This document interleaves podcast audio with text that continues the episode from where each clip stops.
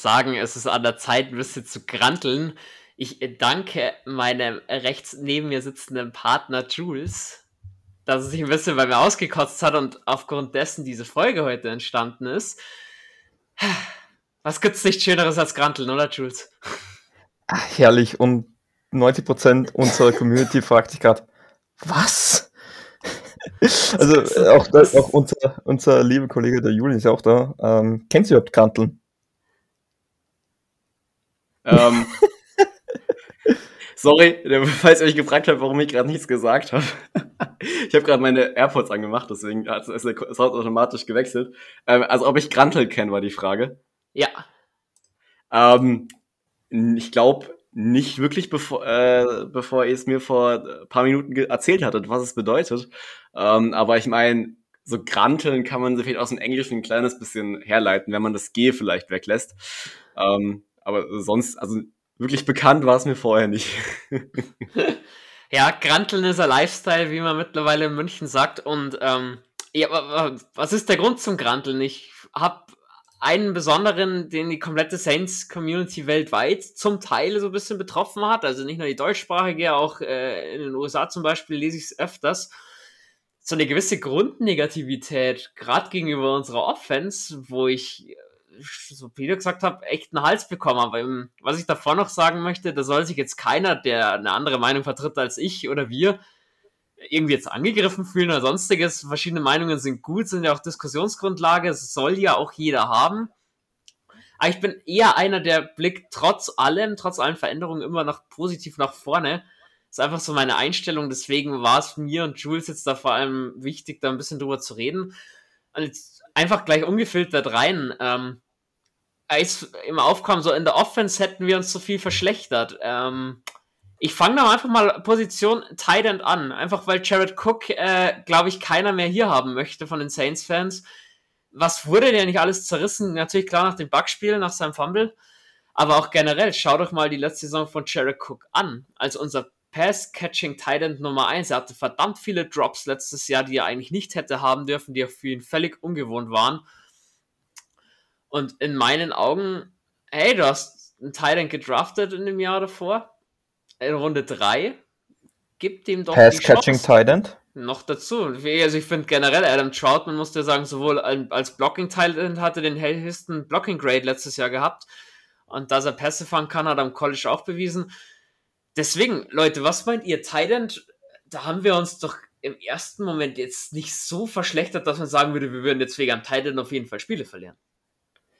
Ich denke, ja, man muss viele, auch dazu viele sagen, schauen eher das, oh, sorry, Jules, jetzt haben wir, jetzt haben wir gleichzeitig angefangen zu reden. Nee, äh, nee ähm, ich denke, viele versuchen sich so das Gesamtbild anzuschauen und, und ich meine, wenn du halt Spieler zu Spieler vergleichst gegenüber anderen Teams, dann, dann stehen die Saints halt mal in vielen Augen eher weiter unten und aber an sich verschlechtert haben sie sich ja nicht wirklich. Also ich meine, du hast halt Beispiel Position Thailand genannt.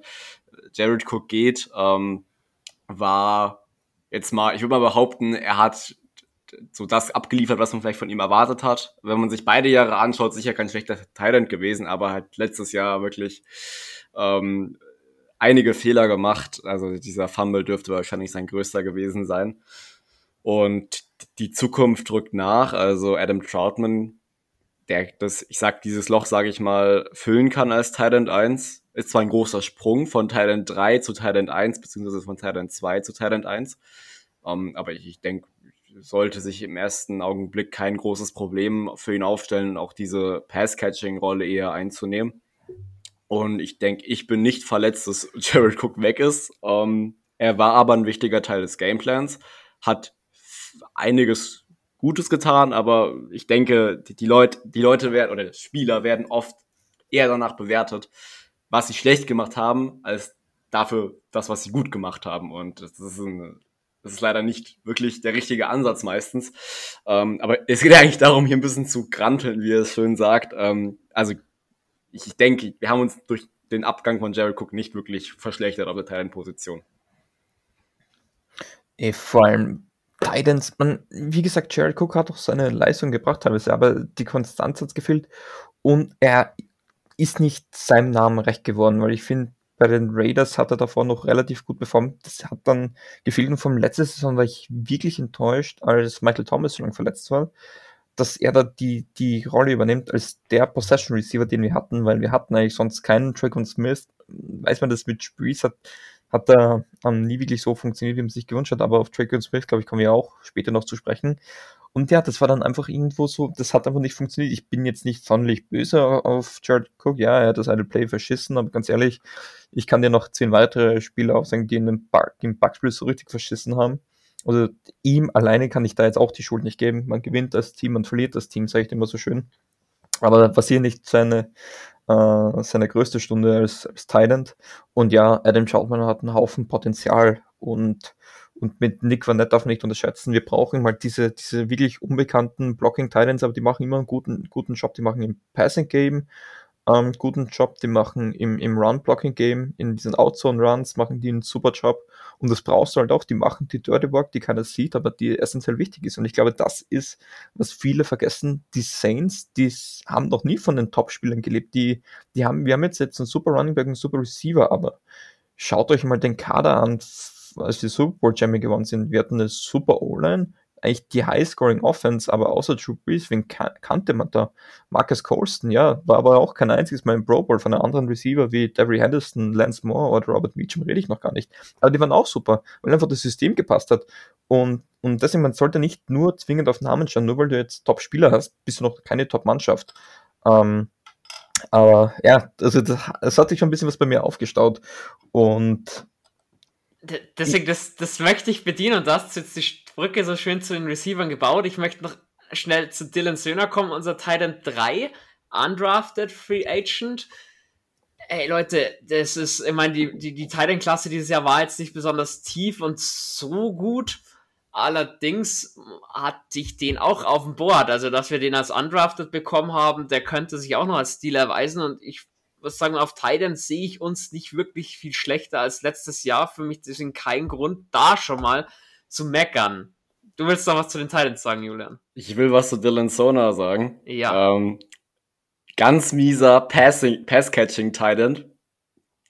Ähm, aber halt dieser klassische Blocker, ne? Genau. Ersetzt Josh Hill praktisch gesehen eins zu eins. Ähm, ist sogar noch massiver. Ich glaube, der ist fast zwei Meter groß, was für einen Titan absurd ist schon. Und, und der wiegt, glaube ich, äh, 270 Pfund. Ich kann das gerade nicht in Kilogramm. 140 Kilo. 140 ja, also ihr merkt, das ist fast schon O-Liner von seiner Statur her. ähm, und sein Tape ist nicht überragend. Ähm, aber wie du schon gesagt hast, ihn als undrafted Free Agent zu bekommen, ist perfekt. Also, wenn wir die Thailand-Position soweit mal abklären oder zusammen, zusammenfassen, wir stehen nicht schlechter als letztes Jahr da. Punkt. Genau, das hätte ich auch gesagt. Und um dann auf die andere Seite äh, zu den Passempfängern zu kommen, zu den Wide right Receivern, da muss ich echt sagen, ähm, da war mir jeder einfach jetzt schon meine Meinung suspekt, der früh einen Wide Receiver draften wollte in unserer Position. Es wäre in meinen Augen zwar Saints typisch gewesen, weil ich da weit niemals den größten Need bei uns hatte, weil jetzt Jetzt mal ehrlich, ähm, klar, Emmanuel Sanders ist gegangen, unser Nummer 2 Receiver, ähm, müsst ihr aber auch sagen, als Nummer 2 Receiver letztes Jahr, Emmanuel Sanders hat seinen Job getan, ja, aber mehr auch nicht. Also für mich ist jetzt der Verlust Sanders hält sich in Grenzen in Bezug auf dessen, was noch kommt. Und bevor ihr dann gleich loslegt, einfach nur zur Erinnerung, Deontay Harris, Marcus Callaway, Traquan Smith, den wir nicht vergessen dürfen, der in meinen Augen sowieso komplett underrated ist, der ist sau oft verletzt, ja, aber wenn der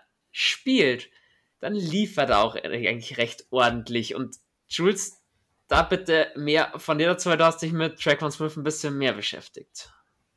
Ja, und, und generell, also Receiver, ähm, weil, sicher, die Debatte war da, wir haben keinen Nummer 2 Receiver. Jetzt mal eine Frage.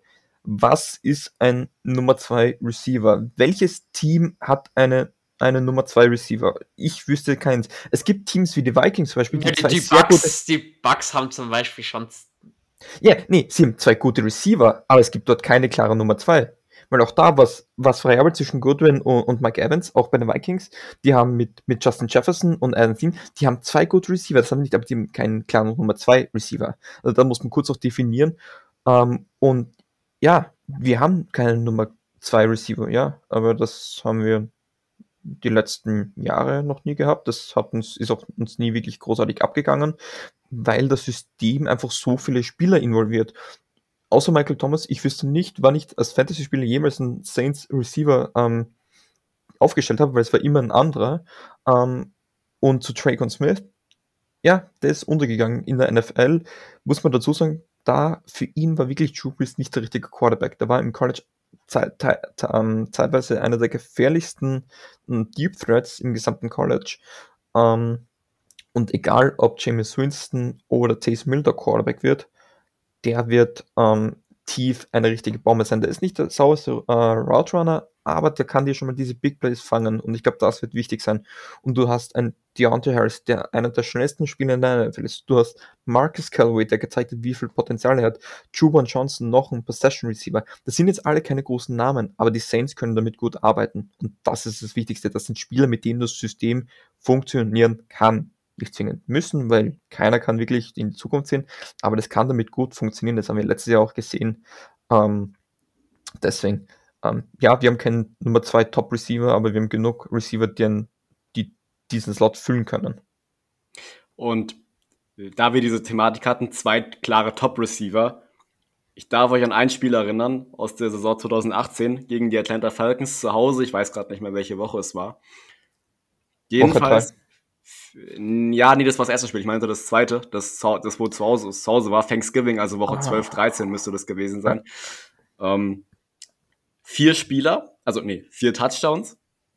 Ja. Gefangen von vier undrafted Passempfängern, also Wide Receiver Tight Ends. Wenn ich mich jetzt nicht äh, täusche, ja. waren das äh, Josh uh, Hill, Tommy Lee Lewis, äh, Tommy Lee Lewis, lass mich, lass, Jules, lass mich das machen hier, bitte. Austin Carr und Keith Kirkwood. Ähm, und da seht ihr. Wer also, war der vierte? Den vierten habe ich jetzt nicht gehört. Äh, Josh Hill, Keith Tommy Lee Lewis, ah, Austin ah, Carr okay, und Keith Kirkwood. Genau. Ähm, und Josh Hill? Ja, Josh Hill hat auch einen, der war undrafted und hat einen Touchdown in diesem Spiel, glaube ich zumindest, meines Wissens nach gefangen. Ähm, guck gerne nach, korrigiert mich gerne, ist mir egal. Jedenfalls war, waren es vier undrafted Spieler auf der Wide Receiver bzw. Tight End Position. Und darauf basiert das System der Saints und wir haben Spiele dadurch auch gewonnen. Wir, wir, wir brauchen nicht zwingend. Dan Arnold. Dan Arnold. Dan Arnold, ah, scheiße. Sorry. Ich, ich, lieg, ich lieg selten, ich lieg selten bei sowas falsch. Dan ähm, Arnold für mich der hat schon ein schlechtes Stigma, nachdem er gegen die Rams so einen Drop hatte in der Endzone. Dan Arnold, den Namen, da läuft so noch ja. eiskalt. In, so wie Jared Cook neuerdings. Die, die zwei Namen sind bei mir absolut nicht auf der schwarzen Liste, sagen wir es mal so, eher auf der roten. ja, die, die, die, Thematik ist damit geklärt. Ähm, mit den Receivern, die wir haben, im Moment können wir zufrieden sein. Wir haben so, wir haben wirklich nicht die gesamte, nicht, nicht viele Receiver mit hoher Qualität. Ähm, aber wir haben diese Tiefe. Wir haben wirklich so viele Spieler jetzt auf der Receiver-Position. Ähm, ich glaube, wenn wir zusammenzählen, kommen wir sicher auf acht Spieler und ich glaube, da sind auch noch immer welche auf dem Free, Agents, äh, Free Agency Market, die wir noch holen könnten. Beispielsweise, glaube ich, Austin Carr ist noch ein Free Agent, der schon immer bei den Saints irgendwie dann kurz vor der Saison noch dazugeholt wurde oder zumindest Practice Squad. Ähm, oh, Tommy Lil Lewis, Humphrey, den man nicht vergessen ja. darf, der für mich, der einen mega Touchdown noch gegen die Kansas City Chiefs letztes Jahr, glaube ich, hatte. Ja lasst uns auf dieses System der Tiefe verlassen bei den Receivern. Das hat immer funktioniert über die letzten Jahre. Und lasst Michael Thomas, Tricon Smith die, die führende Rolle bei den Receivern übernehmen. Aber ähm, nicht irgendwie jetzt aufregen, weil wir keinen Receiver hochgedraftet haben. Um Himmels Willen. Ich, ich, ich nehme liebend gerne Kawan Baker an 255, habe ich kein Problem mit. Und äh, Traycon Smith ähm, hat zwar, ich sag mal, ein paar Struggle gehabt. Also wenn er jetzt beispielsweise erinnere mich an das Bears Game, wo er glaube ich der erste Receiver war und er wirklich nichts zeigen konnte, weil äh, er hat einfach nicht abgeliefert. Aber wenn er so in, so, so ganz leicht im Schatten steht, so in der so Wide Receiver 2, dann äh, hat er meistens ges äh, gestrahlt. Ich sag mal, sein bestes Spiel letzte Saison war in meinen Augen gegen die Lions. Dort war er der zweite Receiver, hat zwei Touchdowns gefangen, hat glaube ich an die 90 Yards oder so.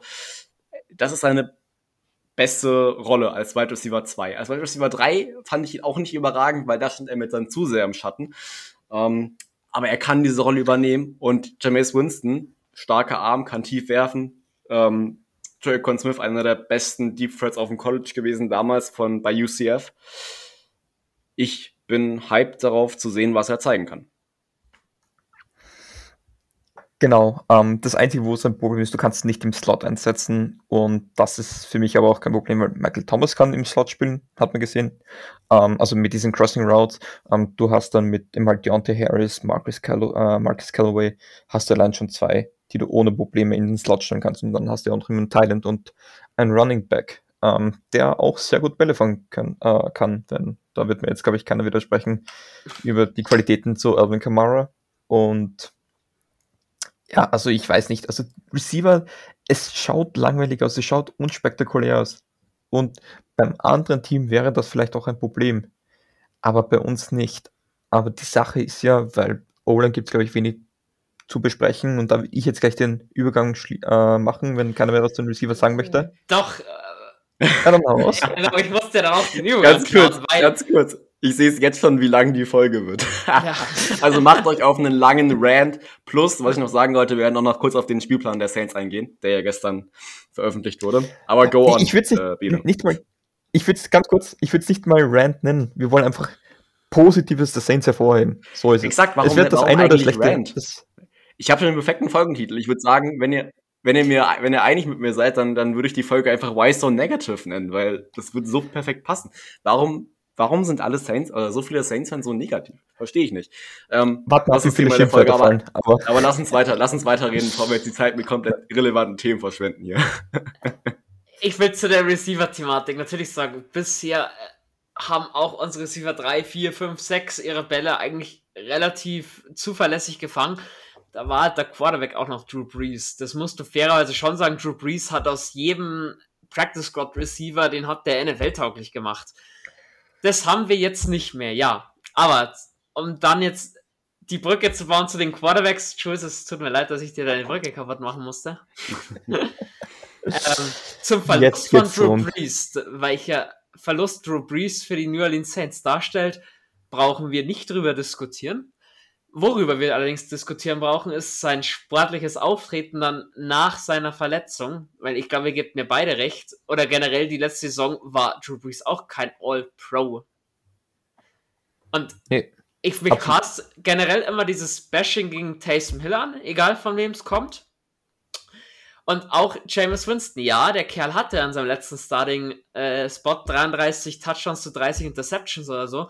Aber das war ein komplett anderes Spielsystem und Bruce Arians wissen wir alle, der geht ein bisschen mehr auf Risiko mit den Quarterbacks, weil Tom Brady hatte letztes Jahr wie viele Interceptions? 12 oder 14? Waren es sogar 15? War auch eher Brady war, untypisch. Muss man sagen, die Hälfte waren gegen uns. da dürfte was dran sein. Moment, ich schaue das, schau das kurz nach. Mhm. Oh Schau es kurz nach. Aber da, Leute, erstmal mein Appell wer auch immer sich da durchsetzen wird, Starting Spot, und wenn am Ende sogar Ian Book starten sollte, sehe ich zwar nicht kommen, aber schon, wenn einer weiß, warum der Quarterback starten wird, dann ist es doch Sean Payton, oder, Jules? Ich sag jetzt eins, ich habe jetzt über die letzten Tage ähm, mir Tapes, Tapes von Taysom Hill angeschaut. Ähm, James Winston folgt auch noch, ich kann so viel schon an ankündigen zu unseren Quarterbacks dazu wird es noch Folgen geben, dazu gibt es auch dann was zu lesen. Ähm, durch mal ein bisschen anteasern, wird noch seine Zeit dauern, weil das muss analysiert werden. Und dennoch, ich kann mir noch so viel Tapes anschauen, was ich will. Ich habe am Ende des Tages keine Ahnung, was die können, was nicht.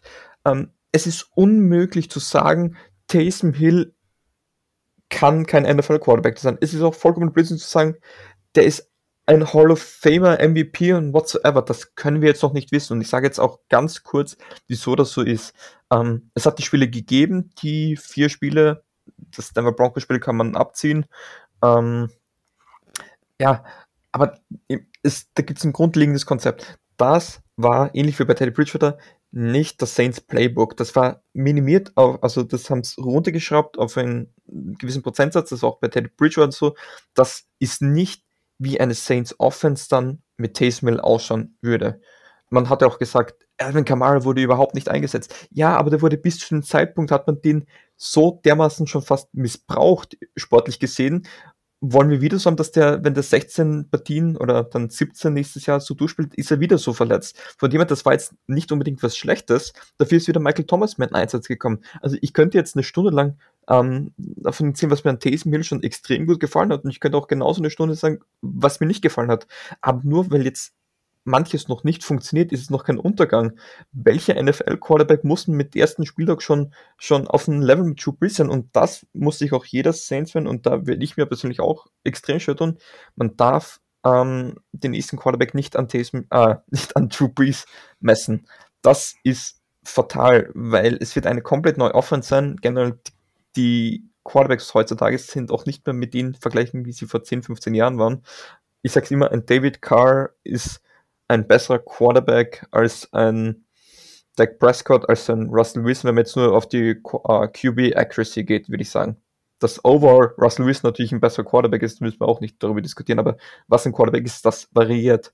Und so auch die ganze NFL, darüber könnte ich auch eine Stunde reden, aber ich will nicht hier alleine reden, das ist nicht ähm, das Wort unseres Podcasts, deswegen, ähm, Julian, du hast, wolltest unbedingt was sagen. Äh, du hast gerade den Vergleich zu Drew Brees angesprochen. Ähm, ich bin mir relativ sicher, dass das trotzdem passieren wird. Also es gibt genug Fans, toxische Fans, die, die sich dann, die, die dann halt, ich sag mal, rumheulen werden. Ähm, da habe ich, da hab ich später noch einen schönen Part zu Peyton Turner und Trey Hendrickson. Aber da kommen wir dann bei der Defense ja, dazu. Oh, das bei der Defense an. Also mit den Quarterbacks, das ist auch eine Position, wo ich sage, abwarten, ähm, nicht vergessen, dass wir ohne Drew Brees über die letzten zwei Saisons einen mega Rekord haben. Wir haben nur ein Spiel verloren ohne ihn. Ähm, mit Teddy Bridgewater und Taysom Hill als Quarterback. Und jetzt guckt die anderen Positionen an, was und? sich da verändert hat, groß, nicht viel. Also, ich meine, hallo, chillt mal eine Runde und seid nicht gleich so negativ. Ähm, aber klar, du musst einfach mal abwarten. Jameis Winston ist auch nochmal ein anderer Quarterback. Ähm, ich bin mir ziemlich sicher, dass er leider diesen Vergleich bekommen wird. Wenn, und wenn es nicht gut läuft, dann, dann wird er auch wahrscheinlich keinen guten Abschied aus New Orleans finden, leider, was ich sehr, sehr traurig fände. Und die, die Position, hinter der noch das größte Fragezeichen steht, dass ich das wahrscheinlich die, die Position ist, wo sozusagen das, sich der größte Umschwung, äh, wo der größte Umschwung stattfindet, weil Drew Brees äh, 15 Jahre kaum verletzt gewesen eigentlich groß, also nicht wirklich viel pausieren müssen über seine gesamten Jahre und jetzt ist er retired. Und was passiert jetzt? Und klar ist dann der Umschwung der größte, weil die Quarterback-Position ist die, von der das ganze Footballspiel ausgeht. Und die wichtigste auf dem Feld. Und also ist, wenn, jeder Umschwung birgt eine Riesenchance mit sich. Und eben. Hey, genau. ich meine, wie gesagt, ich sehe uns halt im ersten Moment in der Offense andere Teams haben aufgeholt und ja, wir konnten halt auch nicht die spektakulären Transfers tätigen oder Verpflichtungen, brauchen wir aber allerdings gar nicht. Und ich sag, wenn James Winston liefert, nächstes Jahr interessiert doch das keine alte Sau mehr, dass der vor einem Jahr noch 33 zu 30 äh, Touchdown-Interception-Verhältnis gehabt hat. Ähm, der Typ war ein First Overall Pick. Das wirst du auch nicht umsonst. Der Typ hat über 5000 Yards in der Saison geschmissen, weil er 30 Interceptions hatte. Das machst du auch nicht, wenn du ein totaler Lappen bist. Der hat ein anderes System. Sean Payton weiß, wie er Systeme auf Quarterbacks zuschneidet oder Playbooks.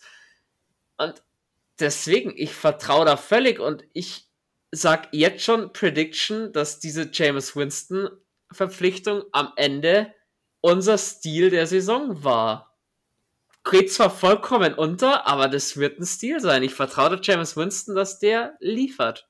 Und man, man muss natürlich unter 15 Interception hat, das sage ich auch.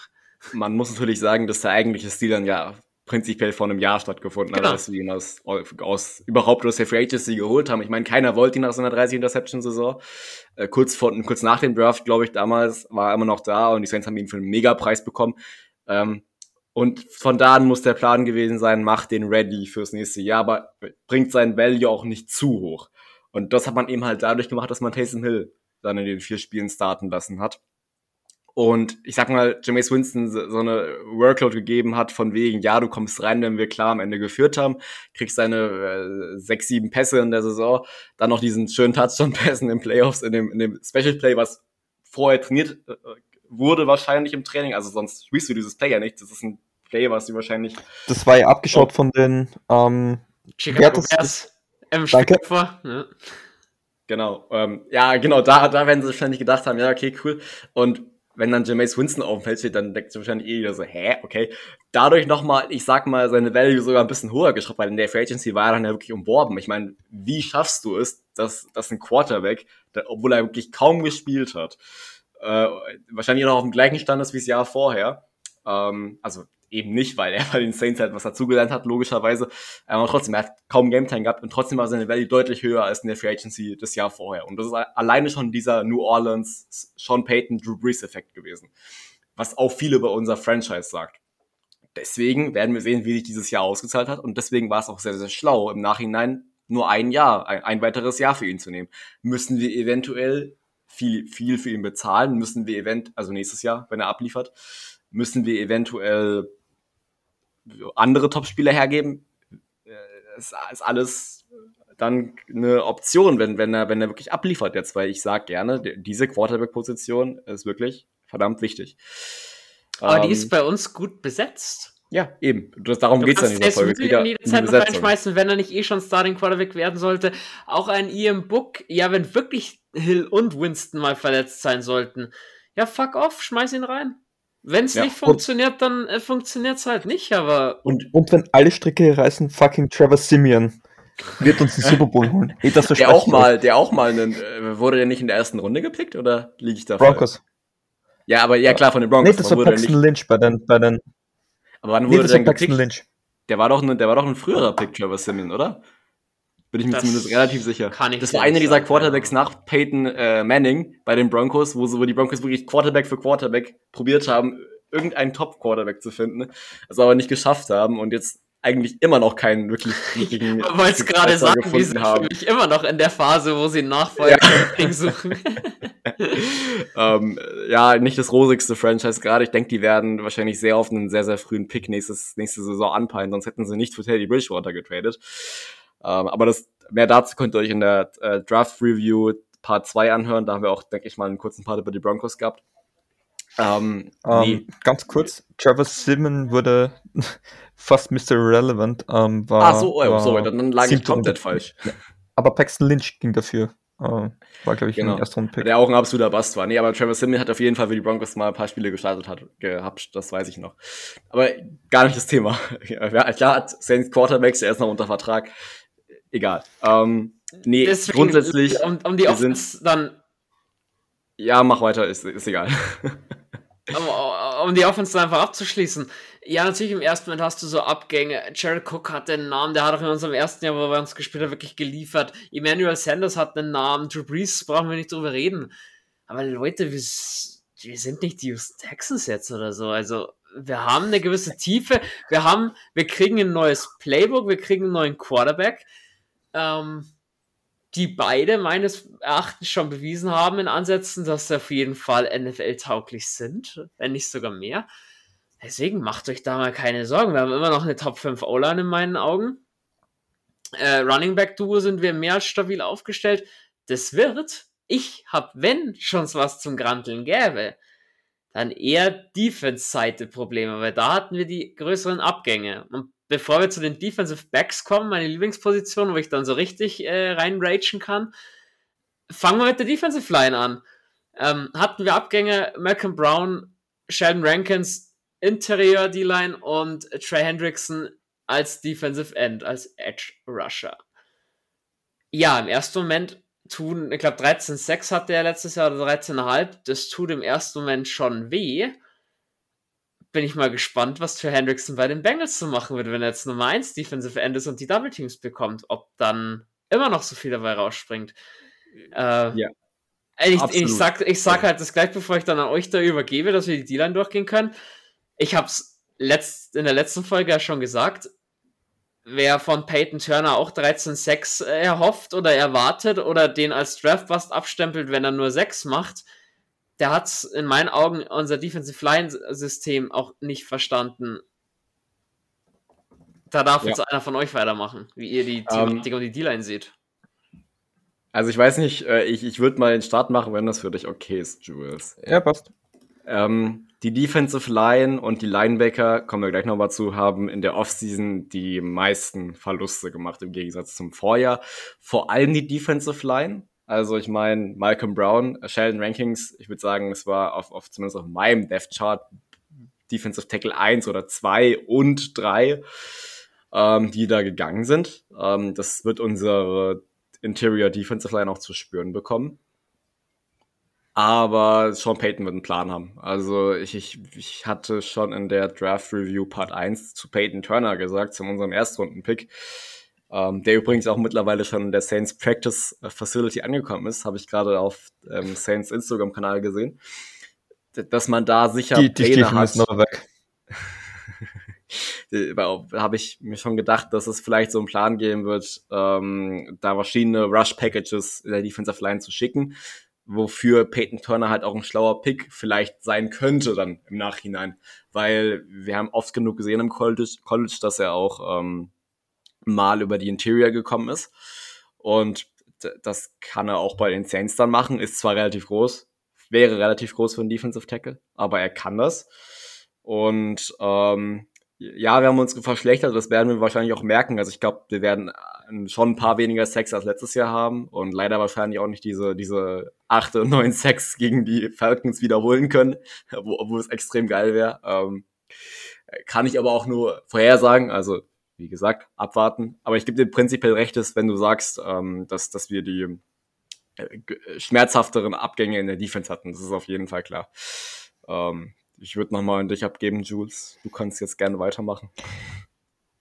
Genau, also generell zur Defense ist einmal das, dass sich auch die Grundproblematik bei uns ähm, weniger unsere Starter, sondern die Tiefe fehlt momentan. Das hat man gewusst, dass wir das größte Problem sind. Und jetzt hast du eben halt das, eine Season, die, die ein Spiel länger dauert und wir zur Bye können wir dann auch noch kurz reden, aber wir haben wieder eine beschissene Bye Week.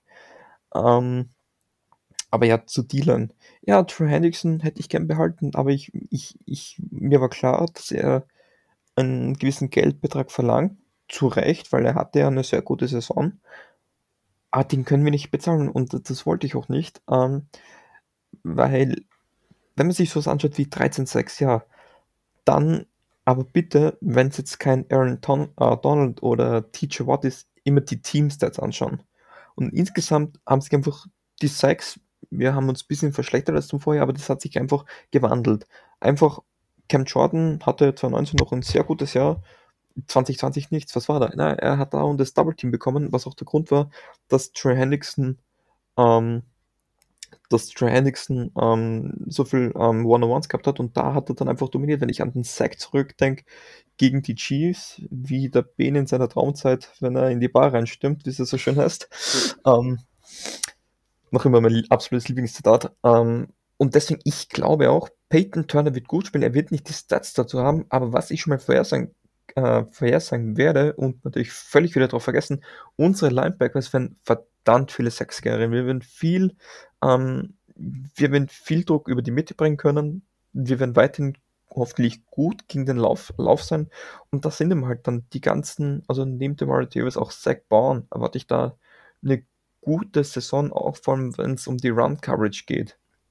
Also die Defensive Front mache ich mir dann noch am wenigsten Sorgen, weil da hat mir halt auch noch die Tiefe. Zur Not ein Marcus Tavenboard. Ja, muss auch mal in die Gänge kommen. Der hat bei dem leider auch noch nichts. Ist so ein bisschen das Pendant zu Drake Smith in Offense, aber bei Drake Smith habe ich mal momentan mehr Hoffnung als bei Marcus Davenport, muss ich ehrlich sagen. Ja, du hast ja dafür auch noch andere. Du hast in Interior D-Line, einen Shai Tuttle noch. Du hast Carl Granison, der letztes Jahr gezeigt hat, dass er auch zu größerem fähig ist, wenn er mehr Snaps bekommt, meiner Meinung nach. Du hast mit Passagnon jemanden geholt von den Chiefs, der auch Interior spielen kann, der auch eine Mordslänge hat. Deswegen, wie Julian schon gesagt hast, wir werden verschiedene Zusammenstellungen bekommen in der D-Line, das definitiv. Aber das macht spannend und ja, gerade, also ich sage in unserer Run-Defense tun die Abgänge von Malcolm Brown und äh, Sheldon Rankins schon weh, aber Richtung äh, Quarterback Rush, da hatte Sheldon Rankins und Malcolm Brown letztes Jahr vorher auch keine Bäume ausgerissen, Leute. Oder Sheldon Rankins nach seinem Achillessehnenriss für mich generell nie zu der Form gefunden, wo er mal war. Von daher verständlich. Ich meine, das, was er jetzt bei den Chats bekommt, hätte ich ihm auch nicht bezahlen wollen, genauso wie ich Trandrickson das nicht bezahlen wollte als Saints GM oder halt auch nicht bezahlen kann, was er jetzt bei den Bengals bekommt. Genau, können sie aufgehen, auf jeden Fall, aber wir können uns das nicht leisten und ich sag, das sind Verluste, die man wegstecken kann und dann irgendwo auch muss und das sind bei Weitem keine, keine, ähm, das ist kein Weltuntergang. Ich wollte jetzt nicht ins Wort fallen, das sind immer halt so kleine Nadelstiche. Ja, wir haben immer halt mehr Nadelstiche und das tut ein bisschen mehr weh, aber das ist, das, man muss, das Grundproblem ist, dass es heißt Saints, Umbruch, Super Bowl-Fans dazu und das ist so ein bisschen so, okay, es ist nicht mehr gut, also automatisch schlecht. Nein. Ich, ich freue mich auf die nächsten Jahre, weil ich weiß noch, 2015, 2016, das war ein beschissener Jahr, weil es immer so langweilig war. Irgendwie, da war keine Mentality, das war kein Team für mich irgendwie. Und dann ist es da, hat sich das wiedergefunden. Ich glaube, da sehen wir jetzt wieder, dass wir uns da schnell wiederfinden und da, dass da eine geile Truppe entstehen kann, glaube ich. Ähm, und ja, ich glaube, unser größtes Problem ist die Secondary. Ähm, oh, der, dazu kommen wir dann aber noch. Secondary, da hast vorhin schon die Brücke zu den Linebackern gebaut.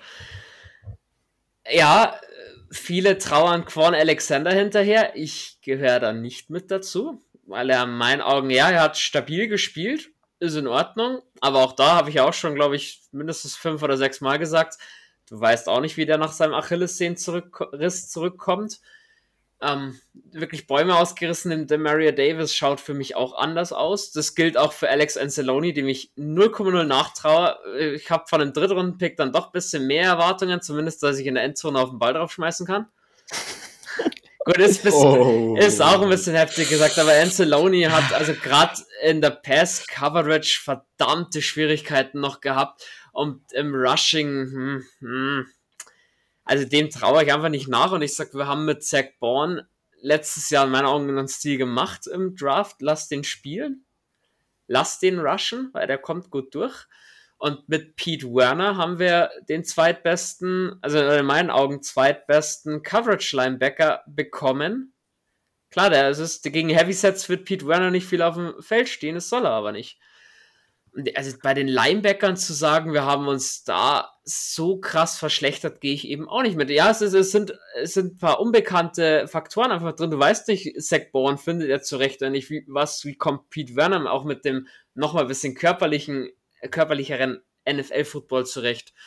Aber jetzt, die drei Linebacker, freue ich mich fast am meisten drauf, die Saison, sage ich, sag ich wie es ist. Weil ich glaube, ja. du hast einfach drei Linebacker, mit denen kannst du mordsmäßig Spaß haben ja, Frage der Zukunft. Also auch hier kann uns die Zukunft nur die Fragen beantworten. Ich finde, der spannendere Linebacker zwischen Zach Bourne und Pete Werner ist in meinen Augen Pete Werner, weil er ersetzt so diesen Alex Anzalone beziehungsweise Pass Coverage Type Ah, Pass Coverage Linebacker. Ja, genau. Also der, der ist halt mehr so der, der das halt ersetzt, was gegangen ist. Und da ist natürlich die Frage, wie wird er abliefern? Also meistens sehen wir eh nur zwei Linebacker auf dem Feld. Ich schätze mal, dass es halt dann variieren wird. Wir werden Zach Bourne mehr sehen.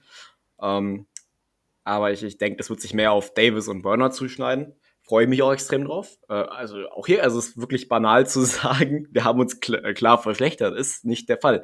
Ähm, du kannst verschlechtert in dem Sinne sagen, dass wir einen, ich sag mal, vier Jahre erfahrenen Linebacker und, oder, und, und Corn Alexander, also einen ehemaligen, ich weiß nicht, ob er jemals den Pro Bowl gemacht hat, keine Ahnung, ähm, jedenfalls ein Top-NFL-Linebacker gegen einen Rookie ein, also nicht eintauschen, sondern einfach die anderen beiden gehen lassen haben und Pete Werner dafür gedraftet haben. Also du kannst dadurch nicht zwingend ähm, behaupten, äh, dass, dass wir uns dadurch verschlechtert haben. Das kann uns dann entweder kann uns dann einfach nur die Zeit beantworten. Also gu gucken wir uns halt in zwei Jahren an und sagen, okay, war ein Fehlgriff, hätten wir vielleicht nicht draften sollen, äh, vielleicht eine andere Position äh, draften sollen und dafür, keine Ahnung, Quan Alexander zurückholen. Aber das ist halt, ne, Sachen der Zukunft und die Zukunft kannst du jetzt nicht äh, beantworten. Also ich bin auch absolut ja, aber äh, du musst halt auch sagen, es ist jetzt auch nicht so, dass auf der Linebacker-Position Caden Ellis jetzt übernehmen müsste, neben dem ja. Mario Davis. Eben, so, genau, Leute, das ist es. Kommt runter. Das, es ist halt einfach, ja, Quan Alexander, der mag nicht schlecht gespielt haben. Aber halt auch, selbst wenn du den für drei Millionen bekommst und der, kann einfach nicht liefern. Der er steigt erst im November wieder ein, wo die halbe Saison bereits rum ist. Ja, bringt uns das was? Nein. In meinen Augen nicht. Ähm, ich will jetzt wirklich nicht schlecht über Con Alexander sprechen. Uh, er, war, er war wirklich gut performt neben Tamari Timmins. Also ich weine eher der Verletzung nach, als dass er uns dann verlassen hat. Ich, natürlich hätte ihn gerne, aber ich weiß, den können wir uns nicht leisten. Was ich aber auch sagen muss, er war zu einer Zeit da, wo unsere Passing Defense verdammt stark war. Also da hat unsere Secondary auch einen Mordsjob gemacht und deswegen davon hat er halt auch gelebt. Das hat ihm halt auch ähm, das Second Level mit den Linebackers und, und den theoretischen Safety für die kurze Zone auch stärker gemacht. Ähm, klar, über seine Qualität müssen wir sprechen, müssen wir nicht diskutieren und der wird auch einen guten Vertrag kriegen, glaube ich, weil ihm halt seine Qualitäten für sich sprechen. Es ist halt ein Restrisiko dabei und das, und die, das können die Saints nicht eingehen. Das ist, glaube ich, den größten Unterschied, den wir von der letzten Saison zur, zur diesjährigen haben, dass wir solche Projekte mit äh, Spielern von Verletzungen, die von Verletzungen kommen, aber so Starspielen nicht eingehen können. Wir können nicht den großen haben, sondern wir müssen schauen, welche Spieler haben da vielleicht das, das höchste Ceiling und wer bringt uns die größte Tiefe. Weil ich glaube, das ist halt wirklich unser Problem. Ähm, die Kadertiefe von den letzten Jahren haben wir ein bisschen verloren, aber nichts, was wir nicht, nicht aufgeholt haben, zumindest nicht zum gewissen Teil. Ähm, und ja, Korn Alexander tut natürlich fair, aber ich glaube, Pete Werner, auf den bin ich richtig gespannt. Das war für mich wieder ein guter Pick. Ähm, und ja, ich, ich, ich vertraue da Dennis Allen auf allen Fällen, dass er da wieder eine gute Defense rauszaubert. Und wenn er sich jetzt nicht gleich der Mara Davis, Pete Werner und Zach Bond das Kreuzband reißen, bleibe ich mal zumindest aus der jetzigen Sicht mehr als optimistisch. Ja, kann ich dir jetzt 100% nur recht geben. Und wir haben uns einfach nicht wirklich verschlechtert auf der Linebacker-Position. Und dahinter setze ich jetzt einfach mal einen Punkt hinter dieses Statement. Weil genau. Ist einfach Wunderbar. So. Und dann kommen wir zu meiner Lieblingsposition, die Defensive Backs. Im ersten Mal natürlich der Abgang Janoris Jenkins ja, als Cornerback 2 tut weh. Muss man sich genauer anschauen, auch in dem Fall. Ähm, Janoris Jenkins, sage ich mal, auch die Prime neigte sich bei uns langsam dem Ende zu, da neigt sich langsam dem Ende hinzu. Das ist einfach als Cornerback bist du halt mit über 30 alt. so blöd wie es klingt, das ist halt einfach so. Und ich meine, ja, ich mein, wenn man da an die, an den Pick 6 gegen Tom Brady denkt und ein paar mehr Highlights von Janoris Jenkins, dann wird man schon ein bisschen reumütig. Aber Leute, der hatte schon auch Böcke drin. Also gerade am Anfang der Saison Flaggen, die gefallen sind oder geflogen sind, wo er sich tief hat schlagen lassen und allem drum und dran. Wo ich halt sage, da tut so ein Jungspund wie Paulson Adibo vielleicht gar nicht so schlecht. Sonst Marshall Latimer konnten das Jahr halten. Ich hoffe nicht, dass es zu einer Sperre kommt wegen seiner Gefängnisgeschichte. Andererseits glaube ich, würde, wenn es zu einer Sperre kommt, ist es für seine Gehaltsverhandlungen sicherlich nicht gut, dass er so scheiße gebaut hat. So könnte uns dann schlussendlich in die Karten spielen. Marcus Williams konnten wir halten, absoluter Lieblingsspieler von mir. Finde ich top, hoffe ich langfristig einfach halten. Wir müssen auch noch, abgesehen davon, ein paar verlängern, dass wir die neuen Rookies unter Vertrag nehmen können. Da sehe ich seinen Vertrag mit dabei, dass der verlängert wird. Und mit Malcolm Jenkins, der hat auch noch ein Jahr im Tank. Da ist, der ist zwar auch schon ein bisschen über seiner Prime drüber, das muss man fairerweise auch sagen. Da kann ich euch aber auch aus dem Stegreif 15 schlechtere Strong Safeties aufzählen. da sehe ich eher das Problem in der Defense. Die zweite Garde. Ja. Da sehe ich bei uns ein bisschen Probleme. Wenn sich welche verletzen, wird es eng. Und ihr beide winkt schon. Und ich würde so abwechselnd sagen, mal Jules zuerst das Wort ah. geben. Bitte, eine Sache nur. Eine Sache. Wirklich, geht schnell. Zu Marshall Latimore. Ja, lustiger, lustiger Fakt gerade. Habe ich gerade unter dem Instagram-Post des gesehen, wo Peyton Turner in die Facility kommt, ähm, ja. hat in den Kommentaren äh, geschrieben, damn joints are not allowed in the facility, äh, weil Peyton Turner leicht rötliche Augen hatte. Fand ich zugegebenermaßen sehr lustig. Ja, äh, Jules, du darfst gerne anfangen zu reden. ähm, ganz kurz, Marcus Williams, das perfekte Beispiel. Wir erinnern uns alle zurück, bla bla bla, 2017, Minneapolis Miracle, was wurde, was haben die Fans, wirklich Football-Fans aus den eigenen Reihen mit ihm angestellt? hat einen scheiß Play gemacht. Ja. Ich sag's nochmal.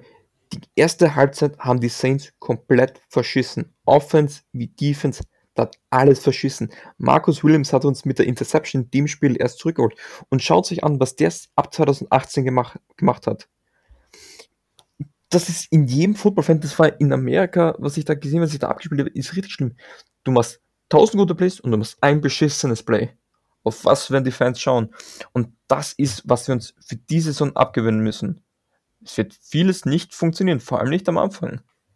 Gebt den Leuten Zeit, gebt ihnen ein bisschen Geduld. Natürlich pisst das an, vor allem wenn man sich im Fernsehen anschaut. In echt ist es aber beschissen schwierig.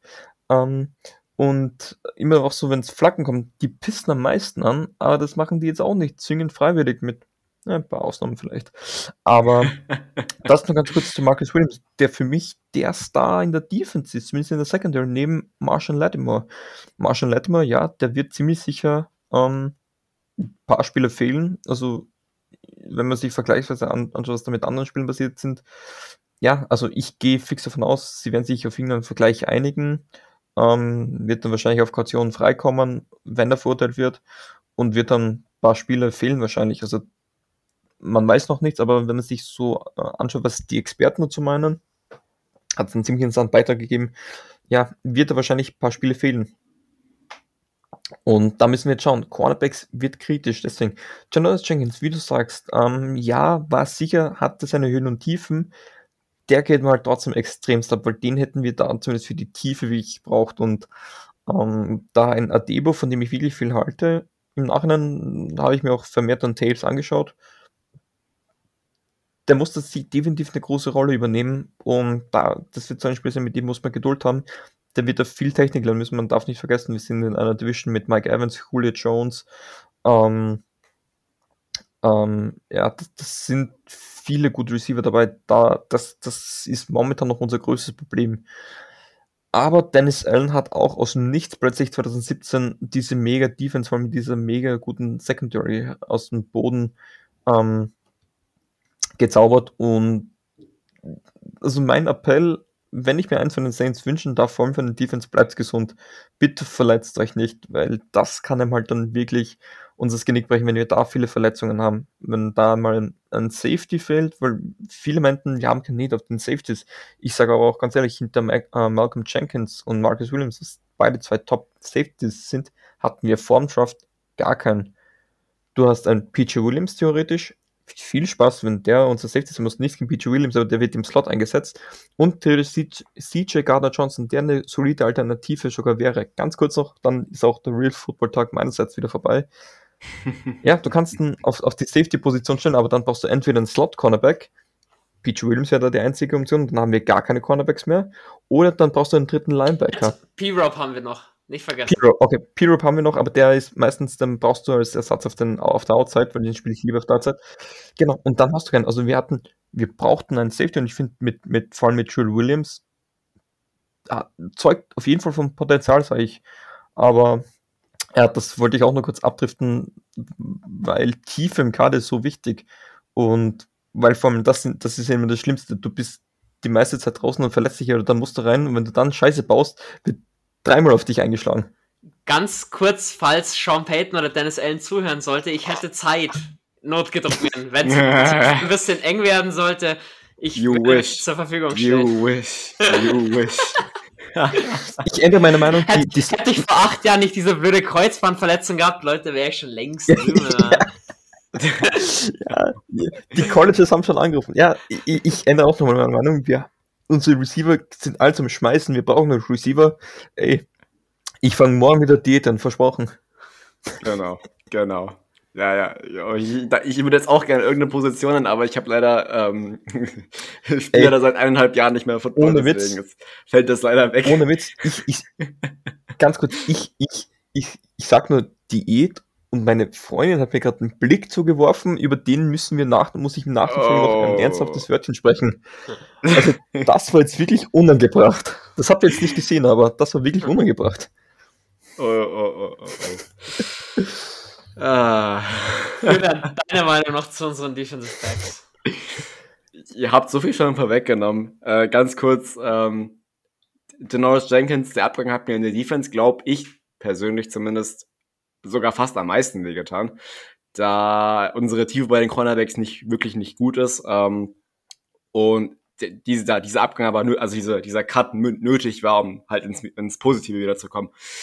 Ähm, aber an sich hat mir Janoris Jenkins überwiegend gut gefallen. Ähm, seine, seine Picks gehabt, ein sehr, sehr guter Ballhawk gewesen, klar, hier und da sich schlagen lassen. Ähm, aber an sich seinen Zweck bei den Saints hat absolut erfüllt. Ähm, und Debo ist ein sehr ähnlicher Typ vom Cornerback her wie Jenkins. Groß, ähm, vielleicht nicht so der Ballhawk wie er, mehr so der physische. Ähm, der, er wird ihn ersetzen. Er wird ihn 1 zu 1 ersetzen. Wenn ich jetzt unser Death Chart durchgehe, dann sehe ich Latimore, Debo eigentlich direkt schon. Ähm, ja. Sei denn, du, du setzt äh, P-Rob über ihn, würde ich aber nicht machen. Ich würde sofort Debo reinfeuern. Ähm, da wenn du, wenn du P-Rob über ihn setzt, dann wird ähm, seine, Spielzeit, seine Spielzeit darunter leiden. Da es ja viele unterschiedliche Defensive Sets gibt und klar, größtenteils mit drei Cornerbacks. Ähm, wir müssen aber wissen, dass zwei schon vergeben sind an ähm, Martian Latimore, unseren Outside Corner und unseren Slot Corner, den man dann als Cornerback eigentlich nicht listet, eigentlich als Safety, äh, Thomas Gardner Johnson, der als ähm, Slot Corner drin steht. Und Nächstes halt Jahr mit der 1 übrigens. Oh. Nächstes Jahr mit der 1. Ist noch nicht offiziell bekannt gegeben worden, deswegen will ich, ich, ich glaube schon, also ich, ich, also redet schon also er, sel er, selber findet die Idee ziemlich sexy und ja. es gibt ja auch genügend äh, Wallpapers mittlerweile davon, aber offiziell bestätigt also, von Saints Seite ist es noch nicht, dass ja. CJ Gardner Johnson die Trikotnummer wechselt. Ja, da, glaube, da, damit, damit trittst du, glaube ich, auch Tom Brady schon in den Arsch, der sich ja erst darüber beschwert hatte. da kommt so Gardner Johnson mit ein. Ich würde es extrem feiern. Obwohl ich an sich nicht der größte Fan von dieser Regeländerung bin, aber das ist ein anderes Thema. Ähm, nee, deswegen sage ich Edibo sofort rein. Ähm, sofort vertrauen und gucken, wie es läuft. Sonst ist halt am Ende ein Bust. Und ich meine, auch hier, was gibt Schlimmeres als einen Third Round Bust. Klar, tut immer ein Stück weit weh, weil Third Round noch zu den First Round Bust. Aber genau, First Round Bust ist natürlich deutlich schlimmer beispielsweise. Ähm, vielleicht auch an der Stelle gut, dass wir da vielleicht keinen Cornerback gedraftet haben. Er tut dann im Endeffekt halt mehr weh. Ähm, und ja, Jules? Ganz kurz, erster Draft war seit äh, die NFL, die NFL Rookies. Es gibt nur die 32, auf die geschaut werden. Wenn die einen schlechten Tag haben, sind die absolut passt. Ab der zweiten Runde muss man denen halt wirklich Zeit geben. Das sind, das sind schon weit, äh, also zwischen dem 33. Pick und 32. sind meilenweit äh, gibt es da Differenzen. Ist, deswegen ist es auch ein, ein zweiten Tag. Deswegen, also wenn, wenn du der 33. Pick bist, der braucht einfach Zeit. Wenn du der 32. Pick bist und du verkackst ein ein, ein Viertel, ey, Cut und auf nimmer Wiedersehen. Er ist dann noch nicht ganz so, aber man braucht halt als Football-Fan leider Geduld und wenn man nur 16 bzw. 17 Spiele haben, geht dir halt einem schnell aus. Das ist halt schön an NBA oder, oder NHL, obwohl das meistens die Teams konstant scheiße. Das macht es auch nicht viel besser, fällt mir gerade auf. Aber ja, ich sage, ich sage es ist sicher, das wird unsere größte Problem, ich sehe auch ähm, die letzten Jahre, das erste Viertel der Saison, da haben wir uns immer schwer getan. Und ich bin halt wirklich gespannt, wenn wir wirklich mal eine Misere haben von drei Niederlagen, wie wir uns daraus fangen. Ich glaube, dass das generell gepaart mit Mentality wird ein großer Faktor. Und deswegen mache ich mir da auch ein bisschen weniger Sorgen, weil beide Quarterbacks haben eine ungleiche Mentality. James Winston müssen wir, glaube ich, nicht drüber sprechen. Das ist der Typ, der kann locker rum äh, mitreißen. Und zu Taysom Hill wirkt er eher der ruhigere. Ich habe mir da ähm, ein paar Sachen von ihm angeschaut. Seine Mentality, wenn, wenn jeder Spieler in unserem Team so eine Mentality hätte, ey, Super Bowl, ohne, ohne Zweifel. Ähm, das, ist ein andere, das ist ein anderes Kapitel, ich, ich trifft schon wieder ab. Aber ja, es wird auf, vor allem auf Rookies viel, auf denen wird wirklich viel Verantwortung liegen. Ist aber prägend. Man wächst mit seinen Herausforderungen und ich, und, um das ganze Thema dann so ein bisschen abzuschließen, dieser Grant zum Teil, der auf die Saints eben kam. Ja, Leute, wir waren jetzt bisher mal recht erfolgsverwöhnt, aber wenn wir uns ehrlich sind, äh, mein Championship Game war mal drin, aber sonst auch nicht. Die neue Chance jetzt nutzen. Ja, wir werden vielleicht ein paar mehr Niederlagen haben, als wir das so gewohnt waren bisher. Und vielleicht auch ein paar mehr Fehler machen, als wir es bisher so kennen, aber Sean Payton, Mickey Loomis, die wissen ganz genau, was sie machen. Und hey, James Winston ist gekommen, um W's zu essen. W's, die Mehrzahl. Ey, es gibt, Leute, es gibt nichts Besseres, als nach einem Saints-Sieg auf Instagram zu kommen und die ganzen Saints-Pages, diese, äh, oder nee, nicht, nicht das, sondern die, die Livestreams von den Spielern auf Instagram anzuschauen. Es gibt nichts Besseres. Wirklich, bestes Gefühl. Deswegen, es ist, wir sind nicht die Houston Texans jetzt oder auch die Detroit Lions, wo du eigentlich schon weißt, der nächste, die nächste Saison wird scheiße, die nächste Saison wird anders, ja, die nächste Saison wird neu, aber hey, da reinzugehen und sagen, wir gehen 7-9 oder äh, äh, 7-10 oder 8-9 oder irgendwie sowas, das bringt doch keinem weiter. Ist zumindest so meine Meinung. Deswegen hinter der Mannschaft stehen und das durchziehen und äh, wie gesagt, am Ende, ich sag ich predikte jetzt schon raus 10-7. Wir haben einen ähm, positiven Rekord und wir machen die Playoffs. Ich bin da äh, weiterhin so positiv. Also an sich ähm, habe ich kein Problem mit, damit, wenn jemand sagt, dass wir 7-10 geht, ist, ist absolut kein Problem in meinen Augen. Äh, ist halt eine Prediction. Ähm, viel mehr stört mich diese Grundnegativität, ja, also wo man auf jeden Fall halt sagt, die nächste Saison wird schrecklich. Oder die nächsten zwei oder die Zukunft sieht nicht sehr gut aus für die Saints. Das, das wie Jill schon vorhin gesagt hat, das Super Bowl Fans das jetzt geschlossen. Das kannst du jetzt so nicht sagen. Die Saints sind eines der wenigen Teams in der NFL, wo die Zukunft sehr unklar ist. Es gibt einen Unterschied zwischen unklar und ähm, schon von vornherein nicht gut aussehend. Es, es kommt halt viel darauf an, wie die neuen Spieler ähm, performen. Pete Werner, großes Fragezeichen, Paulson Adibo, großes Fragezeichen. Wenn sie einschlagen, dann wird unser Team sogar noch besser dadurch, dass wir diese ganzen, dass wir, dass wir Quan Alexander, Alex Anzalone, Janoris Jenkins alle gehen lassen haben. Das Team wird dadurch tendenziell sogar besser. Es kann auch sein, dass es schlechter wird. Dann hat er dieses, haben halt diese negativen Leute recht gehabt, äh, worauf ich eigentlich keinen Bock habe. Aber ähm, das ist, das ist, es ist aber so. Schaltet den Gang runter, ähm, wartet ab, bis die Saison da ist. Meinetwegen wartet ab, bis beide Saisons durch sind. Genau alles easy. Ich freue mich auf die Saison und wenn wir halt nur 7, 10 gehen, ist es halt so. Ähm, wenn wir sogar noch schlechter spielen, ist es halt so, dann nehme ich halt noch den guten Draft-Pick mit.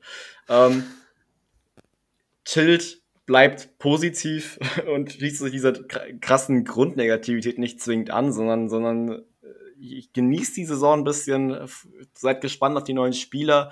Klar macht es keinen Bock, wenn man verliert, ist logisch. Ähm, wenn wir dann schon anfangen, zu verlieren zum Start der Saison, dann, dann wird's nicht geil. Da kann ich jetzt schon mal sagen, die Saison wird nicht sehr lustig. Aber, aber ich mein, wann schmeckt ein Sieg am schönsten? Wenn du von der Misere kommst. Wenn du dann wieder das Siegen gelernst, das ist, das ist richtig nice. Aber diese, diese kleine Pause gerade war echt. Ich würde gerne was sagen. Ja, diese, diese kleine Pause, die wir gerade hatten, als ich nicht geantwortet habe, die war ein bisschen, die war ein bisschen unschön, aber du hast dann ja schon aufgefangen. Jules, dein, dein Endpart noch, bevor wir dann nochmal zu unserer Schedule auch kommen. Erstens, ich kenne einen, der ist Detroit Lions Fan. Wir sind weit davon entfernt. Ihr wisst gar nicht, was das heißt, dann wirklich äh, pers keine Perspektiven zu haben, obwohl heuer sieht es ja auch ein bisschen anders aus, aber das ist was anderes. Dann, Julian, du hast es wunderschön gesagt, äh, wir wissen noch nicht, wo die Saints stehen und das ist richtig geil. Wir sind nicht in der dieser Favoritenrolle, wir sind in dieser Underdog-Rolle, wie wir es 2017 waren und da war der Hype noch am geilsten, finde ich. Und da war der Football 2017, 2018 war da so geil, den wir auch gespielt haben. Da war einmal noch dieser Hype rund um Taysom Hill und was er nicht alles kann und was, wie er sich einsetzt. Ey, diesen Spirit brauchen wir. Jetzt, wo ihm halt nicht alles rundläuft, genau da brauchen wir jetzt diese, diesen Hype. Ey, es, wie, es heißt immer, in guten wie in schlechten Zeiten, aber vor allem in schlechten Zeiten muss man richtig viel Lärm machen. Weil das brauchen auch die Spieler ohne Witz. Was wäre das, wenn im Superdome 70.000, äh, das sind 70.000 Leute und die pfeifen, ey, da hat da keiner Bock. Und was die Fans, was 70.000 Leute im Superdome anstellen können, ich glaube, das muss man keinem mehr erklären.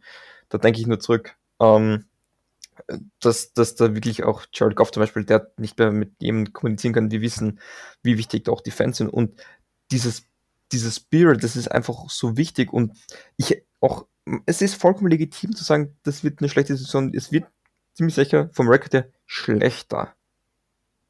Das ist jetzt aber noch nichts Schlechtes. Ähm, was mir gegen dieser Grundnegativität äh, stört, ist dann, wenn es schon so wirkt, als würde man sich dann direkt wünschen, dass sie jetzt schlecht sind. Weil man sich dann so bestätigt fühlt. Ganz ehrlich, wir können auch den größten Blödsinn jetzt die letzten 59 Minuten gelabert haben. Who knows? Aber wir haben jetzt auch ein bisschen probiert, gezielt ob positiv zu sprechen, um dann halt so einen Umschwung zu generieren. Nicht alles ist schlecht bei den Saints und wir sind noch richtig geil und wir sind in einer richtig geilen Rolle jetzt gerade, die auch als Fan richtig Spaß machen kann. Ähm, du hast gerade schon einen Punkt angesprochen, den ich auch nochmal ansprechen wollte. Und zwar, falls ihr jetzt denkt, wir haben ja auch teilweise in Teilen der Folge jetzt darüber geredet, dass es dass diese Saison schlechter laufen könnte. Also wir stehen jetzt nicht gegen unsere eigenen Grundsätze, dass wir positiv denken sollten. Ähm, es geht einfach mehr darum, einfach diese, diese Grundnegativität, ich sag mal, ein bisschen beiseite zu schieben und dem Team eine Chance zu geben. Und ich meine, wir, die Folge dient ja auch dazu, um aufzuzeigen, dass unser Team sich nicht grundsätzlich verschlechtert hat im Gegensatz zum letzten, zum letztjährigen Roster. Es stehen einfach nur viele Fragezeichen da und ähm, das wird diese Saison zeigen. Und dafür dient diese Folge, dass wir euch einfach ein bisschen näher bringen oder näher gebracht haben, ähm, wieso das so der Fall ist. Wieso wir äh, der Meinung sind, dass, dass unser Team eigentlich nicht deutlich schlechter dasteht als letztes Jahr und unser Rekord deswegen auch nicht dementsprechend so krass schlecht werden sollte. Es kann immer passieren, aber das wissen wir jetzt noch nicht. Und wir hoffen, dass wir euch damit einen, ich sag mal, auch einen kleinen Roster-Breakdown geben konnten, weil wir haben jetzt eigentlich über jede Position geredet. Ähm, Kicker würde aber mal die Brücke bauen zum Schedule, falls das für euch okay wäre. Ja auch nach dem Schedule ist ja immer klar, dass die Fans immer unter die ganzen Posts äh, schreiben, wie welchen Record die Saints haben werden. Denn also nicht jeder Saints-Fan ist negativ bestimmt, will ich ganz, ganz kurz sagen. Also ich meine, ich mein, man hört halt immer so viel und ich meine, äh, auch die Draft-Klasse Saints wurde extrem schlecht bewertet und ich meine, ich finde find, äh, Draft-Class-Bewertungen nach dem NFL-Draft eigentlich immer relativ Bullshit, weil ich meine, wie kannst du mit dem Voraus ähm, die Draft-Class gut bewerten? Du kannst ihn danach bewerten, wo die Spieler, ich sag mal, hätten gehen sollen aus Mit dem ATP. Ähm, aber abwarten. Ich meine, wenn, ja, wenn du den Saints... Wenn ein viermaliger All-Pro wird in den vier Jahren, dann... Eben. Küsst uns jeder die, oder Sean Payton McKillum ist jeder die Füße, dass, dass sie ihn gedraftet genau. haben. Sehe ich auch, du kannst eine Draft-Klasse mal drei, vier Jahre, wenn es dann um die Verlängerungen geht, dann kannst du sagen, die Klasse war stark. Ganz ja, kurz, ich, ich, ich, ich, ich hole mir ein Zitat raus, was ich vehement äh, wirklich oder sehr vermehrt äh, 2017 gelesen habe, ähm, in den Foren auf Facebook, also in allen amerikanischen äh, Fangruppen. Wie dumm sind die Saints? Jetzt hast du dir neben Mark Ingram noch einen Adrian Peterson geholt und dann nimmst du dir so einen Alvin Kamal, von dem keine Sauge, oder? Wir haben andere Needs. In der dritten Runde einen Running Back, den wir eh nicht brauchen, der eh keine Spielzeit kriegt, der eigentlich auch nicht, wie jetzt sonderbar gut performt hat im College, dann holst du dir so ein ey, was bringt dir das? Ja, toll, jetzt haben wir neuen Running Back 3. Jetzt spulen wir vor ein paar Jährchen, jetzt sind wir wieder im Jahr 2021 angekommen und ich möchte noch immer Alvin Kamara in der dritten Runde. Den hätte ich auch in der zweiten Runde im Nachhinein genommen. Den hätte ich in der ersten Runde danach wahrscheinlich schon genommen. Draftpicks sind so eine Sache. Man kann im Nachhinein sein, ein Pick kann aufgehen oder nicht und man kann immer schauen, wo war sein ADP. Aber hey, ich sag's nur dauernd, wenn du dann einen Typ hast, du meinst, das ist dein Typ, go all in. Ja. Ich war nicht dafür, aber who am I to judge, ganz ehrlich. Ja, eben. Lass uns warten. Wir werden es sehen. Wir können es super dann bewerten, wenn die, wenn die Contracts der Rookies aus diesem Jahr ausgelaufen sind und auslaufen werden. Ähm, ich bin mir sicher, dass wir uns dann auch sicher nochmal im Podcast hören werden. nee, ähm, Schedule ist jetzt das Thema. Und jo.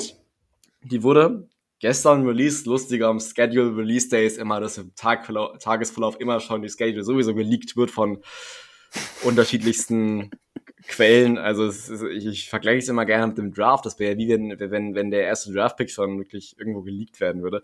Ähm, anderes Thema. Also jedenfalls war schon relativ früh bekannt, dass die Saints in Woche 1 gegen die Packers spielen werden. Ich habe fest damit gerechnet, dass wir gegen die Bucks einen Season Opener machen werden. Bei, bei den Bucks zu Hause. Ähm, stattdessen spielen die Bucks gegen die Cowboys. Finde ich auch interessant. Ähm, nee, also ich weiß nicht, inwiefern ihr mit diesem Matchup zufrieden seid. Ich bin gespannt. Ähm, am Ende heißt es dann, willkommen zur Woche 1. Ähm, heute das Duell, ja, die Green Bay Packers mit Blake Bortles gegen die New Orleans Saints mit Taysom Hill. Ey, ich will Taysom Hill gegen sein Ex-Team sehen.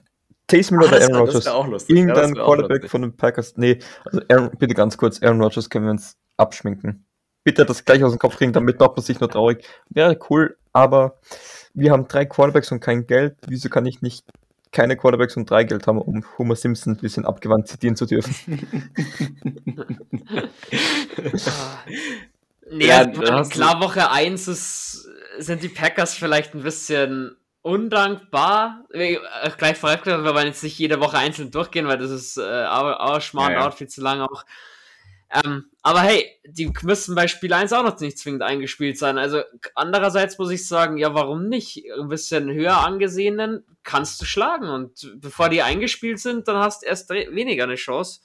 Sehe ich ganz gut. Was mich richtig anpisst, um dann gleich vorzuspringen, wir können dann noch gerne nochmal zurückspringen, wenn es wäre, schon wieder bei Week Woche 6 die Saints sind durch die letzten Jahre immer früh dran gewesen und das halte ich gerade bei so einer langen Saison jetzt nicht wirklich zum Vorteil.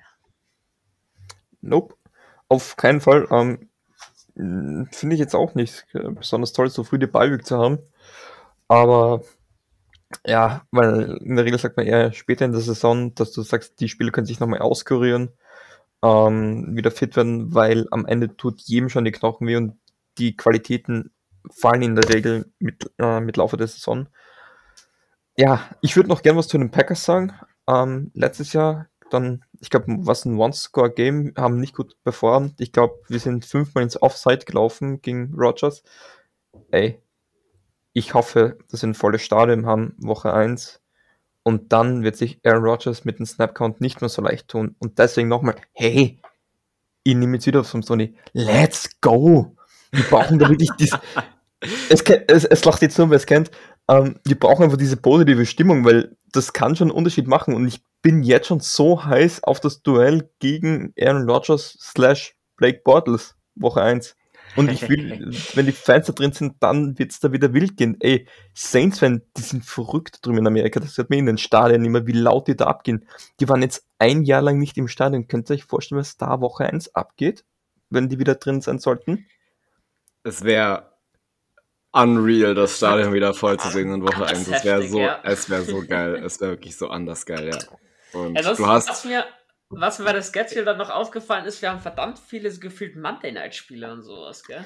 Fünf Primetime-Spiele. Fünf Primetime-Spiele. Genau, fünf Primetime-Spiele. Und da gab es auch, also, ich meine, ist cool, ist es für unseren Schlafrhythmus sicher nicht gut. Wollte ich gerade sagen, das ist äh, ähm, not so nice, aber gut. Gibt aber, ich sag mal, diese, diese, diese mediale Aufmerksamkeit, gerade auch wieder, weil es halt das einzige Spiel um der Uhrzeit ist, ne? Und Primetime hat ja eine besondere Bedeutung. Deswegen irgendwo cool, aber irgendwo auch not so cool. Ähm, ich persönlich bin sehr gespannt auf Woche 7 gegen die Seahawks, Monday Night, also in Seattle, äh, ich sag mal nachts, also spät abends zu spielen, ist eigentlich eine, da freust du dich eigentlich von, von Grund auf schon drauf. Und bin ich sehr gespannt, wie das ablaufen wird. Äh, Woche 7 ist es, äh, am 25.10. Äh, Monday Night, wie gesagt. Und ja, sonst. Zu Deutsch vom Montag auf Dienstag. Genau, richtig, damit ist nicht verwechselt. Wir hatten nämlich vorhin einen Instagram-Kommentar gehabt. Ähm, also, ihr müsst immer wissen, ähm, das ist da, auch wenn wir das Datum als ähm, aus der amerikanischen Sicht angeben. Es ist hier halt dann, wenn es nachts ist, ein, ein, Tag später halt. Auf, schaut einfach auf unseren Social Media Kanälen vorbei. Wir, ihr werdet bei uns alles, äh, alles Nötige dazu dann rechtzeitig auch erfahren und genau, richtig. macht euch keine Sorgen. da seid ihr immer gut informiert. Auch da nochmal danke an der Stelle für den unfassbaren Support über Social Media die letzten Tage. Das war echt extrem cool. Küsse gehen raus. Da wirklich auch so viel Feedback gegeben habt für die Power Rankings und eure Meinung zu der Schedule. Vielen Dank dafür. Und ja, so, so, so Schedule Highlights, wie gesagt, Thanksgiving kommt auch dazu, Woche 12, damit das dritte Mal innerhalb von vier Saisons, dass die Saints ein Thanksgiving-Spiel spielen dürfen. Jetzt sind beide Male 2018, 2019 gegen die Falcons jeweils, einmal zu Hause, einmal auswärts, dann letztes Jahr nicht und dann nächstes Jahr wieder zu Hause, also nächste Saison besser gesagt, wieder zu Hause gegen die Buffalo Bills in Woche 12. Auch das ist ein Night Game, also ähm, ja, Dankeschön für den geilen Schlafrhythmus im Voraus. Ich, Woche, Woche 16 Monday Night gegen die Dolphins. 27.12. Äh, Weihnachten rum haben wir alle frei. Ist für mich auch so ein ah, ja. Highlight-Ding. Gerade noch zum Ende der Hauptrunde dann hin. Leute, oh, ja. da, da, da freue ich mich auch schon drauf. Die Dolphins, die sind nämlich legit, aber da kommen wir sicher irgendwann anders noch dazu, wenn ich über die Dolphins reden darf. Ey, aber eins sehe ich auch gleich. Ähm, ich weiß jetzt noch nicht, wie ich meiner Freundin erklären soll, dass fünf spät, also wirklich späte Spiele gehen wird, die, die haut mir jetzt schon eins über, wenn sie das dann hört. Das muss ich vorsichtig, vorsichtig approachen. ähm, ich ich finde es jetzt auch gerade so schön, wie wir vorher im Meeting noch ganz kurz besprochen haben, ja, so 20 bis maximal eine Stunde, wir sind jetzt schon bei fast 70 Minuten, äh, 70 Minuten. Ja, das, das kriegen wir irgendwann sicher noch in den Griff. Ja, Zeitmanagement, unsere ganz große Schwäche. Die Saison, die, die, Saison wird dann in Woche 18, hört sich auch komisch an, ich weiß, gegen die Atlanta Falcons in Atlanta beendet. Ähm, nachdem wir jetzt auch, glaube ich, wie oft dreimal die Saison gegen die Panthers beendet haben, wird es dieses Jahr die, wird's dieses Jahr die, die Falcons sein. Ähm, auch eine Woche später alles, weil der eine Woche extra ist, darf man nicht vergessen. Und auch hier ist es, ist es da noch nicht fest, be, fest verständlich, da die NFL sich vorbehält, für die letzte Woche nochmal ein paar Änderungen vorzunehmen. Je nachdem, wie das mit den Playoff-Szenarios halt alles ist. Ähm, ja, du, du, die Gegner waren ja sowieso schon bekannt, also da gibt's nicht viel, viel zu, viel zu reden an sich. Also so auch noch auffälliges Merkmal, also so eine sehr zähe ähm, Five-Game-Stretch in den ersten fünf Wochen, von Woche eins bis fünf. Ich meine, klar, die Packers ein absolutes Top-Spiel, aber dann kommen die Panthers, Patriots, ähm, Giants und das Washington Football Team, so Teams, wo du bei, eigentlich bei jedem Team sagst, okay, müsstest du schlagen können, wenn man mal, ich sag mal, Roster abgleicht. Ähm, und das ist Weil unser Roster ist ja nicht so also, schlecht. Ja, Good Vibes, also, nicht vergessen, unser Roster ist nicht so schlecht. Ja, eben, genau. Äh, und, Positives ähm, Denken. das ist das Thema der Folge, ja, genau. Und wie gesagt, finde ich immer relativ zäh, gegen solche Gegner zu spielen, die ich sag mal nicht wirklich jetzt mal den schlechtesten Rekord der Liga haben, aber halt schlagbar sein sollten. Ähm, und nach der Bye Week geht's dann richtig ab, Seahawks mit den Seahawks und mit den Bucks. Ähm, Bucks zu Hause freue ich mich natürlich auch drauf. Ähm, und dann auch wirklich sehr interessant, wir haben ja gerade über die äh, Primetime Games geredet. Vier innerhalb von fünf Wochen, zwischen Woche 12 und Woche 16 sind vier äh, Primetime-Spiele. Zweimal Thursday Night, einmal das Thanksgiving, wie gesagt, dann gegen die Cowboys Thursday Night. Ähm, und dann gegen die Bucks, bei den Bucks Sunday Night. Und eben wie eben schon erwähnt, ähm, zu, äh, bei den Dolphins Monday Night. Ich bin wirklich sehr gespannt. Ähm, wie wir damit umgehen werden und freue mich auf die neue Saison. Ein genau. paar Monate sind es noch. Ähm, Preseason fängt ja auch bald an. Ich weiß, habe mir gerade leider nicht aufgeschrieben, gegen, gegen wen wir in der Preseason spielen werden. Ich glaube, es waren Baltimore Ravens habe ich im Kopf. Genau. äh, Cardinals waren, glaube ich, dabei. Nicht gegen die, jedes irgendwie gegen die Chargers Preseason? Nee, wir haben, ich glaube, ich glaube, es sind der ersten jetzt nur noch drei, weil wurde ja runtergekürzt. Ich glaube, die Ravens waren es, die Cardinals und die, ach, die Jaguars, genau, so direkt gegen, gegen äh, Trevor Lawrence und Tim Tebow. Wir können das Thema Tim Tebow auch nochmal anreißen, aber dann wird diese Folge, glaube ich, absolut explodieren. Weil da gab es ja auch wieder sehr, sehr viel Hate in den in Social Media wegen da Tim Tebow. tease ich jetzt nur an, wenn ihr was zu Tim Tebow, Taysom Hills und den ganzen mehr erfahren wollt, bleibt ein bisschen aktiv auf Instagram, vielleicht kommt ihr da über die nächsten Tage oder Wochen noch was. Will ah, ein bisschen anteasern. Das, das, war, das war sehr, sehr schlau gemacht von dir. ich rede aber, nur Blödsinn. Du kannst über die, über die Schedule-Zusammenstellung eigentlich nur noch philosophieren. Also es ist einfach so, die Gegner waren bekannt. Ähm, du, du kannst irgendwelche Predictions abgeben, würde ich noch ein bisschen abwarten. Ich denke, das können wir dann nach und nach machen, wenn wir alle unsere Season Predictions machen werden. Ich denke mal, das kommt Richtung Juli, August. Ähm, sonst, ich weiß nicht, habt ihr noch irgendwas zu sagen? Sonst äh, würde ich. Dann würdest du meine Abmoderation klauen und die Folge nee, nee, nee. eigenmächtig beenden, oder wie? Du hast, du hast heute die Moderationsrechte, du darfst den Abschluss machen. Ich wollte nur noch sagen, weil, nur weil jetzt, ich sag mal, weniger Programmpunkte in, in bezüglich einem American Football NFL sind, also in den nächsten Wochen. Ich meine, wenn die NFL ruhig ist, ist sonst auch die Footballwelt relativ ruhig. Klar, sowas wie ELF läuft oder äh, G GFL. Ähm, das ist aber nicht ganz unser, unser Thema. Ähm, Dennoch bleibt unser Podcast sehr aktiv. Ich denke, wir werden weiterhin versuchen, wöchentlich oder alle zwei Wochen mindestens mal eine Podcast-Folge zu machen. Einfach so ein Weekly Roundup, wo wir vielleicht über die äh, Minicamps reden oder über jedes andere mögliche Thema, vielleicht auch mal generell Football erklären und so. Ähm, also bleibt da auf jeden Fall aktiv und die letzten Worte überlasse ich dem Bene. Genau, also in die Folge wurde jetzt schon so gesagt, stay positive, wenn ihr wirklich komplett anderer Meinung seid. Ihr wisst, wo ihr uns findet und Schulz hat ja schon ein bisschen angeteasert, da kommt vielleicht sogar ein bisschen mehr, wie ihr uns leichter kontaktieren könnt und öffentlichkeitswirksamer. Da einfach Instagram die Augen offen halten. Ja, mein innerer Monk ist zufrieden, weil eine Stunde 15, 45 Minuten haben wir dann geschafft. Ich beende pünktlich die Folge mit den wunderschönen Worten Who Dat?